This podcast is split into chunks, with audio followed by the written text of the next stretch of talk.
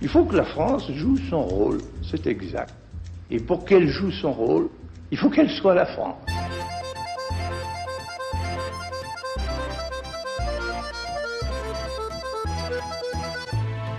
Richard Verly, bonjour. Bienvenue dans notre série de podcasts du temps consacrée à l'extrême droite française et à la place qu'occupe ce courant politique dans la vie de l'Hexagone à la veille de l'élection présidentielle. Pour en parler, nous avons le plaisir d'accueillir à nouveau Béatrice Houchard, journaliste bien connue des lecteurs du temps, puisqu'elle l'a écrit sur la politique française. Et Béatrice est également l'auteur d'un ouvrage consacré au comportement des présidents français sous la Ve République, comportement souvent monarchique. Cela s'appelle Le Fait du Prince, publié fin 2017 aux éditions Kalman Levy. Alors dans cet épisode, nous allons évoquer le sujet incontournable lorsqu'on parle de l'extrême droite contemporaine en France, la famille Le Pen. Car il s'agit bien d'une entreprise familiale, dirigée jusque récemment par le patriarche Jean-Marie Le Pen, aujourd'hui âgé de 93 ans, qui a fondé le Front National en 1971, après avoir été député dans les années 50 sur la liste d'un personnage haut en couleur, Pierre Poujade, qui défendait notamment les petits commerçants. Et puis il y a Marine Le Pen, qui en ce moment mène sa troisième campagne présidentielle. Rappelons qu'elle a été en 2017 au second tour face à Emmanuel Macron.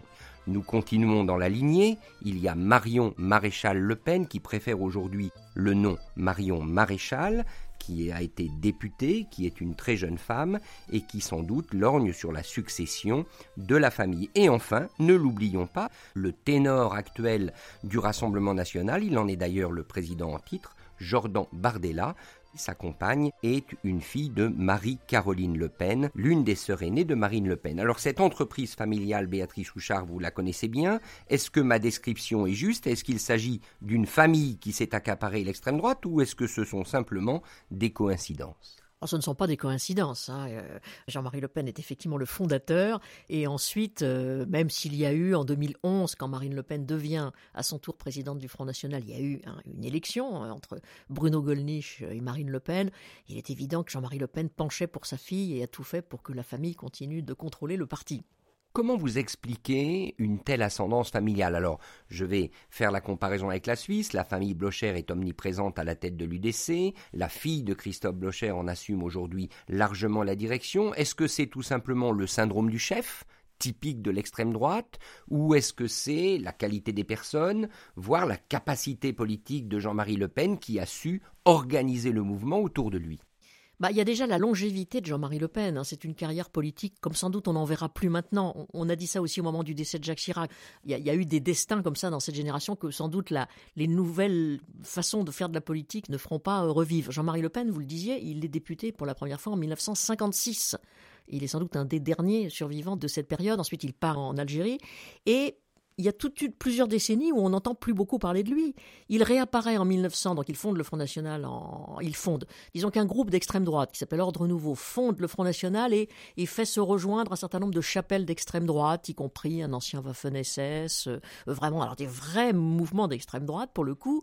Et euh, à l'époque, Jean-Marie Le Pen devient le président parce qu'il est du parti, parce qu'il est considéré comme le plus présentable par rapport aux autres responsables des différentes chapelles qui se sont regroupées au sein de ce Front National. D'abord, il est, en 1965 directeur de campagne de Jean-Louis Tixier-Vignancourt, la première élection présidentielle au suffrage universel de la Ve République. Rappelons pour nos lecteurs, excusez-moi, que Jean-Louis Tixier-Vignancourt fut le jeune avocat du maréchal Pétain lors de son procès à l'issue de la Seconde Guerre mondiale. Voilà, également dans le procès de la tentative d'assassinat du général de Gaulle au, Petit Clamart euh, en 1962.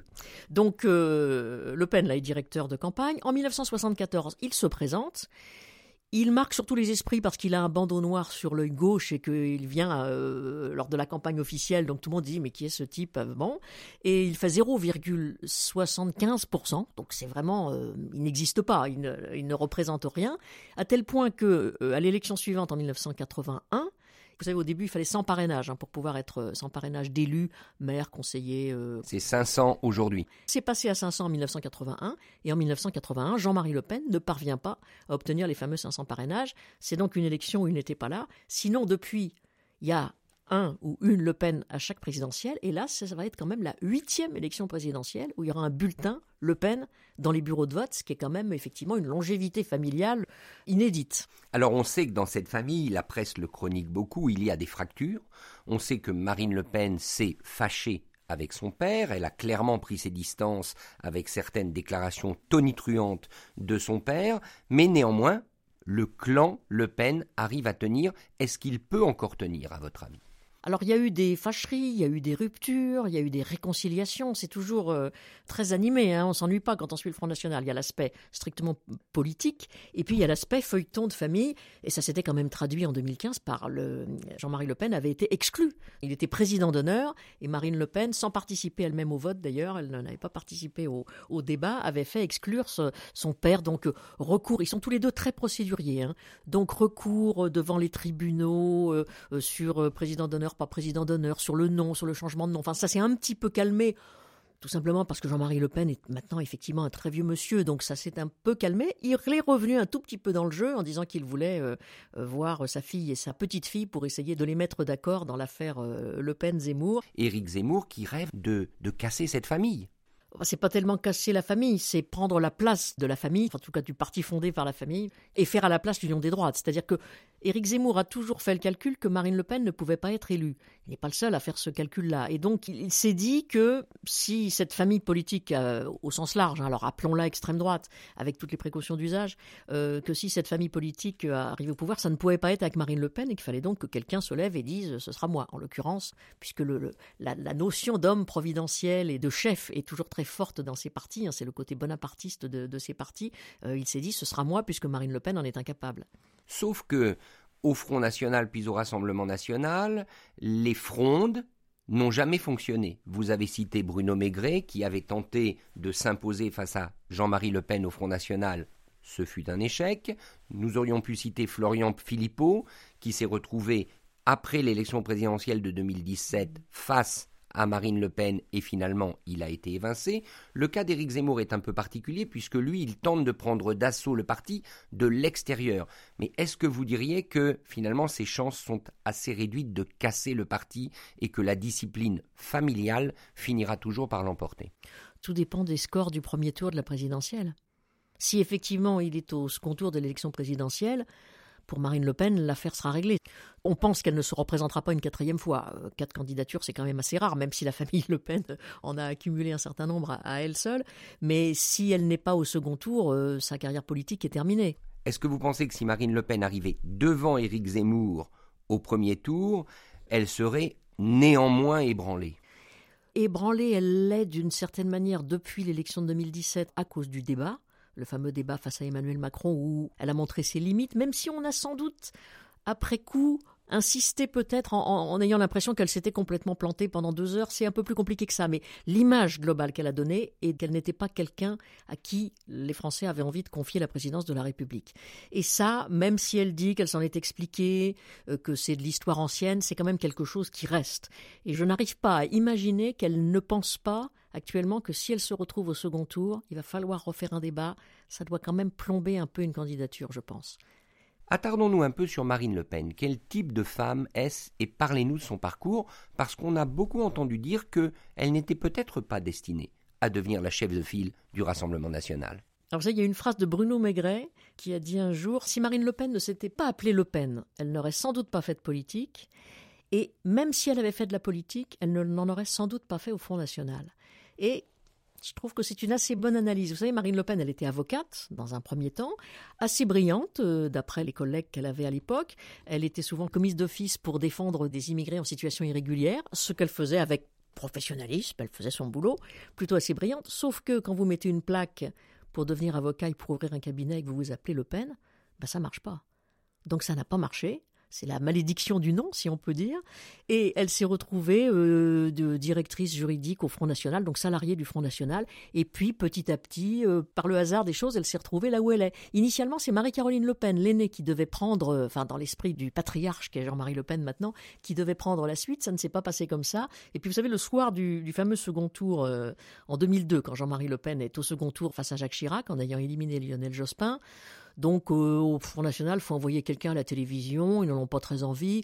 Le Pen, lui, chante avec ses amis qu'est-ce qu'on attend pour faire la fête? Et l'attaché de presse du Front National, Alain Visier, dit à Marine Le Pen, on n'a personne pour aller sur les plateaux de télévision, c'est toi qui y vas. Dans un premier temps, elle dit non.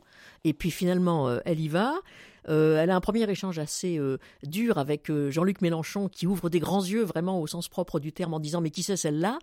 Et les responsables politiques qui sont sur le plateau ce soir-là disent ah Jean-Marie Le Pen c'est un sacré client mais elle ça risque d'être encore mieux et sa carrière se trouve lancée comme ça. Moi j'ai l'impression qu'elle ah, je ne vais pas dire qu'elle y va contre son gré, on ne va pas faire de la psychanalyse. Hein. j'ai Marine Le Pen, c'est quelqu'un qui aime la vie, qui aime faire la fête, dont on n'imagine pas vraiment euh, qu'elle pense tous les jours vivement que je sois à l'Élysée, que je sois présidente de la République. Vous savez, quand elle envoie comme signal à ses électeurs qu'elle a passé un diplôme d'éleveuse de chats pendant l'un des confinements euh, pour préparer son avenir, ça, c'est à double tranchant. C'est plutôt sympathique. Elle est réellement comme ça. Elle en parle très souvent. Elle échange des conseils avec les journalistes sur les chats, sur les plantes, etc. Donc c'est un côté plutôt sympathique. Et en même temps, ça envoie le signal que qu'elle ne pense pas tous les jours à devenir, hein, vous savez, François Mitterrand disait, la présidentielle, faut y penser tous les jours, tous les jours, tous les jours. Je n'ai pas l'impression que c'était essentiel pour ce qu'elle est personnellement. Poursuivons notre album photo. Marion Maréchal Le Pen, beaucoup plus jeune, vous l'avez côtoyée. Quel type de femme politique est-ce aujourd'hui?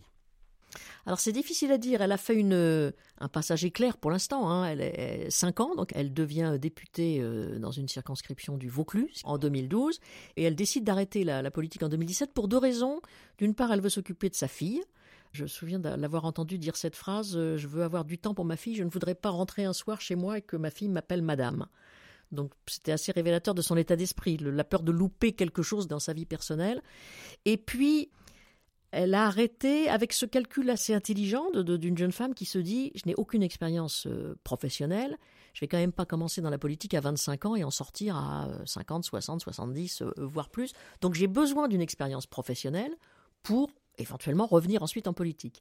Elle était persuadée que son expérience parlementaire et le carnet d'adresse qu'elle avait, la vraie expérience, elle a plutôt d'ailleurs été une députée euh, qui travaillait, euh, ce qui est très compliqué quand on n'a pas de groupe politique. Quand on n'a pas de groupe politique à l'Assemblée nationale, on n'a pas beaucoup de temps de parole, on n'a pas vraiment de moyens, de secrétariat pour travailler. Elle a plutôt fait son boulot de manière plutôt euh, intelligente.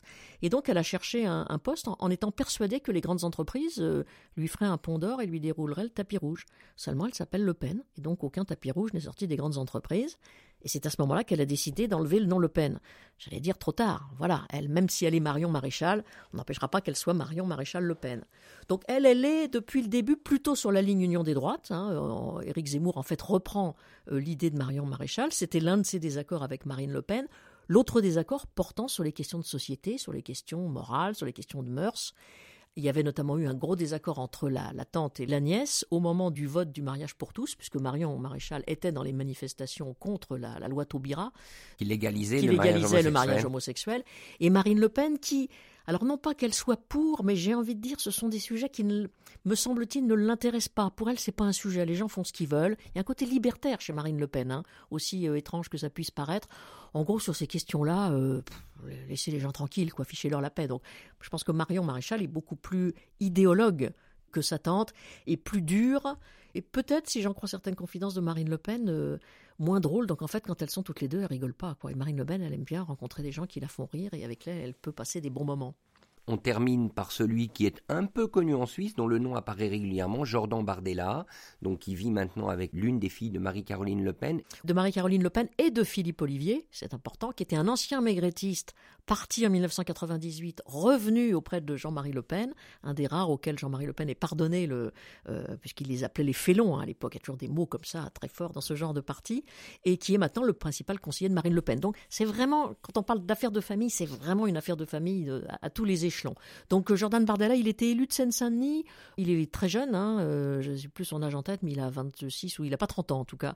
Et comme il avait ce profil de jeunes élevés et ayant grandi dans des quartiers populaires de Seine-Saint-Denis. C'est pas la droite des châteaux, pour reprendre l'expression qu'utilise parfois euh, Marine Le Pen, et ayant fait son trou avec une certaine euh, compétence et ayant surtout réussi les élections européennes, puisqu'il avait terminé en tête aux élections européennes alors qu'il était le, la tête de liste. Marine Le Pen n'ayant pas souhaité refaire un, comment dire, un tour de piste aux, dernières élections européennes, puisqu'elle est députée euh, française, élue dans le, dans le Pas-de-Calais.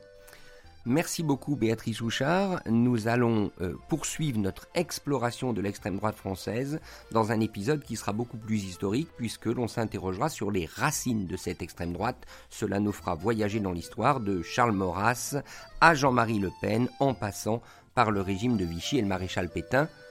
À la semaine prochaine.